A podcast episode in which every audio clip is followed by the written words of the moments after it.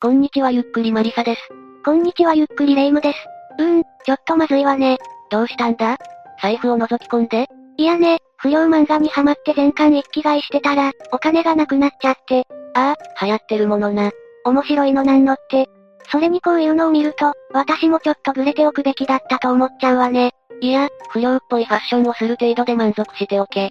本当に危険なグループというものも存在しているし、はためには区別がつかない。過去、そのような危険なグループが暴走した事件があった。後に被害者になる井上翼さんは、埼玉県比企郡吉見町の当時16歳の少年で、両親と兄、双子の弟の5人家族だった。一見普通の家族構成ね。高校入学当初の井上さんは、友人にも恵まれていた。中学卒業後は埼玉県の定時制高校に通いバスケットボール部に所属。文化祭でも積極的に参加、人懐っこい性格で、周囲からも慕われていたが、2015年11月に学校を突如中退した。ここから井上さんの生活が少しずつおかしくなり出す。高校中退後は町内のコンビニでアルバイトなどをしていたが、何らかの理由でこれもクビになる。そのことで親と口論となると、井上さんは家出を繰り返すようになってしまった。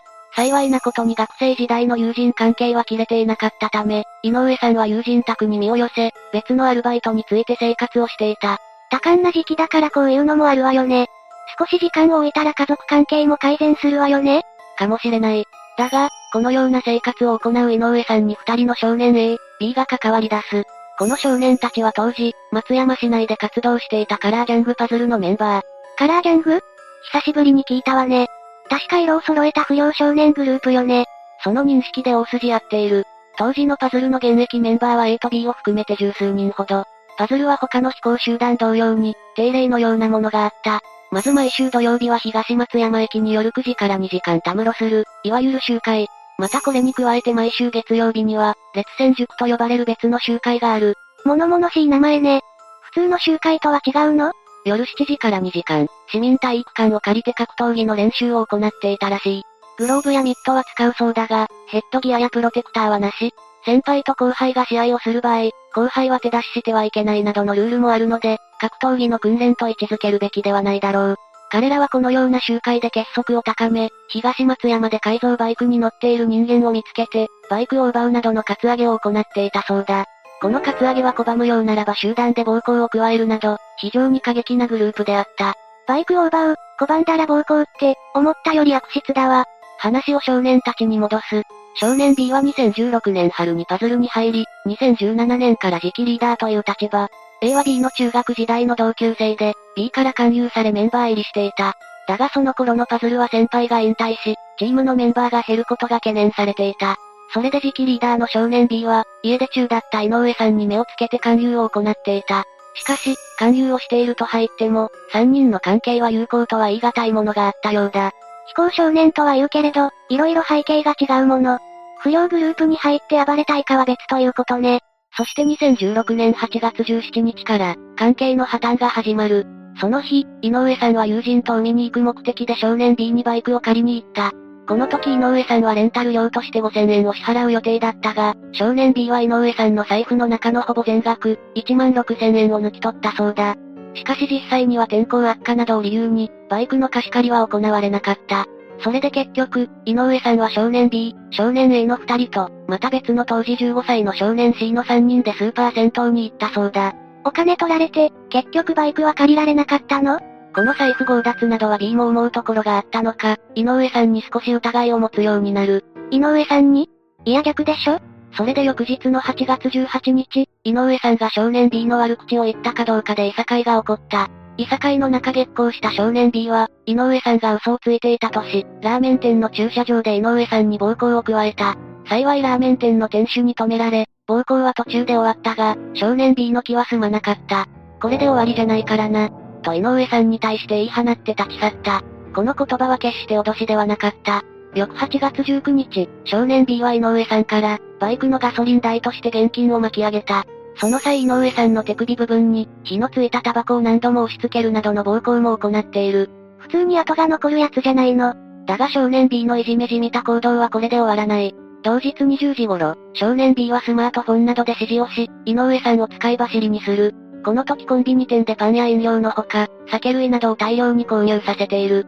その後も少年 B は井上さんの帰宅を、許すことなく拘束し続けた。同日23時頃、井上さんは一緒にいた友人に帰りたいけど足がないとこぼしている。お金を取って、陰口を叩いたと思われたら、奴隷みたいに扱う。歯止めが全然かかってないわ。井上さんが解放されたのは8月20日になってからのことだ。井上さんは少年 A、少年 B、同行していた友人らと別れ、17日に一緒に出会った少年 C の家に泊まっている。しかし、解放したと言っても少年 B の気は済んでいなかったようで、この時井上さんに LINE メッセージを頻繁に送っている。さすがに井上さんはこれに答えるつもりはなく、メッセージを無視していた。少年 C の家には少年 A の元彼女。そして後に事件に関わることになる少年 E と少年 E の彼女がいたが、井上さんが LINE メッセージにまただよなどと愚痴って無視していたと証言している。井上さんが B と A に関わるつもりはなさそうね。また翌8月21日の夜に少年 B からの呼び出し電話が来るが、これも井上さんは大宮にいるからなどと嘘を言って拒否している。それ以降の少年 B からの LINE や電話など、連絡は全て無視していたそうだ。気持ちはすっごくわかるんだけど、ここまで好き勝手やる相手に無視はまずいんじゃないの？この井上さんの対応は B を苛立たせた。翌22日の深夜、井上さんは、少年 B、少年 A、少年 C に、東松山市内の河川敷に呼び出されることになる。そこで少年 B は怠慢だなどと言って、井上さんを殴り始める。また少年 A と少年 C にも殴らせた。3対1。怠慢？いや、ここからさらに2人加わり5対1になる。B は2人に井上さんを殴らせた後、自分の弟の少年 D と少年 E に連絡して呼び出す。お前らも見たから共犯だ、一発ずつ殴れ。少年 B はやってきた二人にそう命令して、井上さんを石で殴らせた。さらに少年 B は、泳げよなどと言って井上さんを全裸にし川に放り込んだりなどもしている。ちなみにこれらの拷問のような暴行は、パズルがカツアゲの時抵抗した相手にやっていた行為だそうだ。A と B にとっては慣れたものだったということね。でも他の3人は違うでしょ？止めないの？少年 C は、この暴行の一部始終をスマホのカメラで動画撮影。唯一止めたのは少年 E。彼はこのままでは危険だと判断して止めに入った。だが逆に少年 B から暴行に加わるように命じられ、仕方なく井上さんへ暴行を行っている。これらの集団暴行の中、井上さんの顔が川につけられるといった行為に発展した。最初はもがいていた井上さんだが、やがて白目を向いて動かなくなってしまう。それで途中から無理やり参加させられた B の弟の少年 D、少年 E は怖くなり、その場から逃亡した。水辺で痙攣ってシャレになってないわ。すぐに救急車呼ばないと、大変なことになるわよ。命に関わる緊急事態だが、彼らが取った行動は保身だった。少年 A は井上さんの心臓が動いていないことを確認した後、水管橋のたもとまで遺体を運ぶ。そして遺体の上から草をかぶせるなどして隠蔽した。ずさんな隠蔽のように思えるだろうが、事件現場となった河川敷は前日に大雨をもたらした、台風9号の影響で増水していた。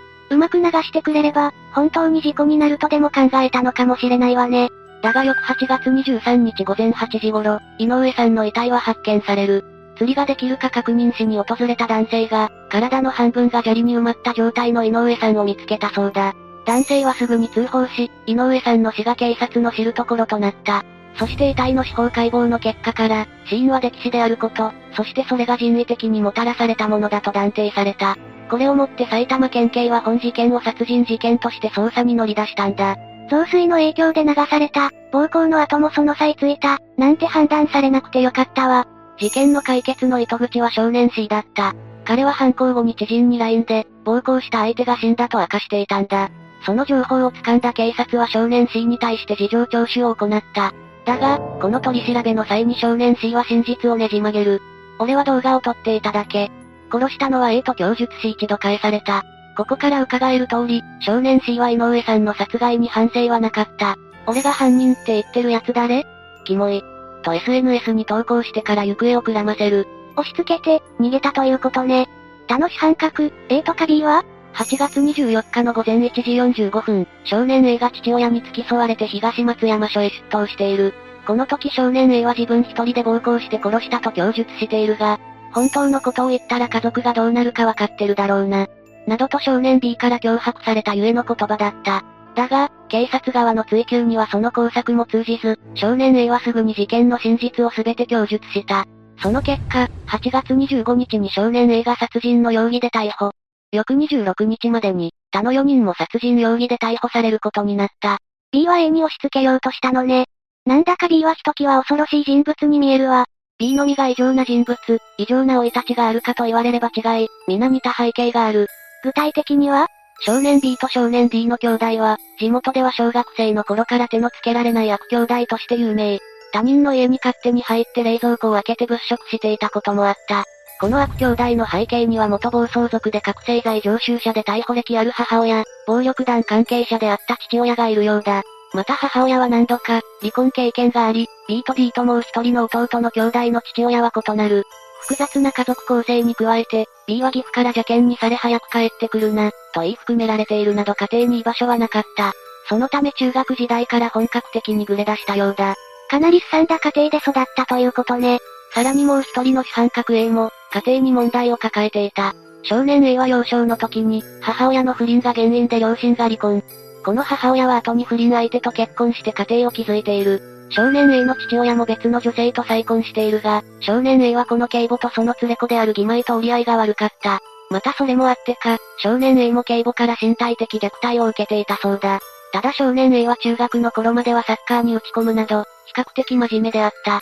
そんな彼が変わったのは、高校の進学時だ。この時には不良少年であった B と知り合い、一気に飛行に走ったという。やっぱり B の影響は大きいわね。弟の D は当然として、C、E も同じ感じ E については B に巻き込まれたかは不明だが、A と同様、家庭に問題があった。実は E の父親が外に女を作って出て行ったため、一時施設に預けられたそうだ。だがそれを不憫に思った祖母が引き取り、兄と祖母の3人で暮らしていたとのことだ。暴行を止めたりと、比較的まともなのは、おばあちゃんの影響かしら。とはいえ少年 E は川越市では暴走族に入っていたこともあったようだ。この時、猫を殺して解剖しているのが仲間らにバレ、チームを追い出された過去があったりと、やはり異常な部分がある。動物虐待か。やっぱり何か歪んだ部分はあるのね。最後の C だが、一人っ子だったものの両親は職を転々としていたため、あまり親に構われずに成長したそうだ。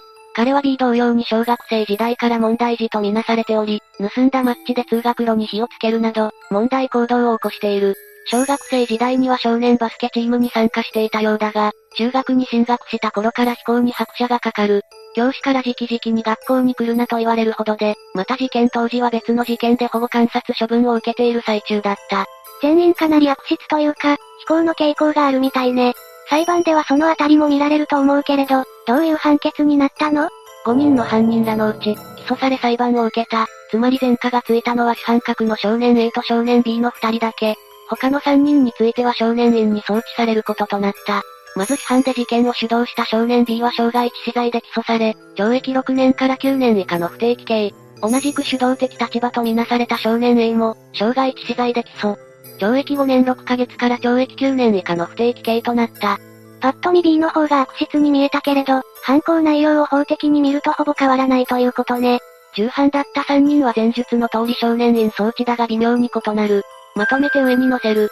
E はやっぱり少し軽いわね。少年 C と D は刑事処分も考えられるとされた。一方の少年 E は、暴行をやめさせようと試み、手加減も加えたことを考慮されたんだ。それをもって少年 E は、刑事処分よりも強制教育が必要。との判断が下されたそうだ。それにしても、最近どうにもこういう凶悪な未成年事件が多いわね。ネットが発達してすぐに広まっているだけの気もするが、本事件は近年稀に見る凶悪なものだった。それゆえに本事件をモチーフの一つとして、映画が作られている。これは2020年に公開された許された子供たちという映画だ。ひどい暴行事件だけど、暴行のシーンとかやったの？あくまでモチーフの一つだ。いくつもの凶悪ではあるが、未成年で重い量刑を課されなかった事件、事故を混ぜた架空の事件を作中で扱っている。さすがに本事件がそのまま出てくることはないよ。まあ、そうよね。一旦事件としては異常だ。そういえば肝心のパズルはどうなったの？事件後に自然消滅した。気合の入った不良といえど、死にかねない暴行を後輩に加えるグループへの参加は、躊躇したのかもしれない。メンバーを募るための行動の末、グループが消滅というのが皮肉なところね。最後になりますが被害に遭われた方に哀悼の意を表します。最後までご視聴ありがとうございました。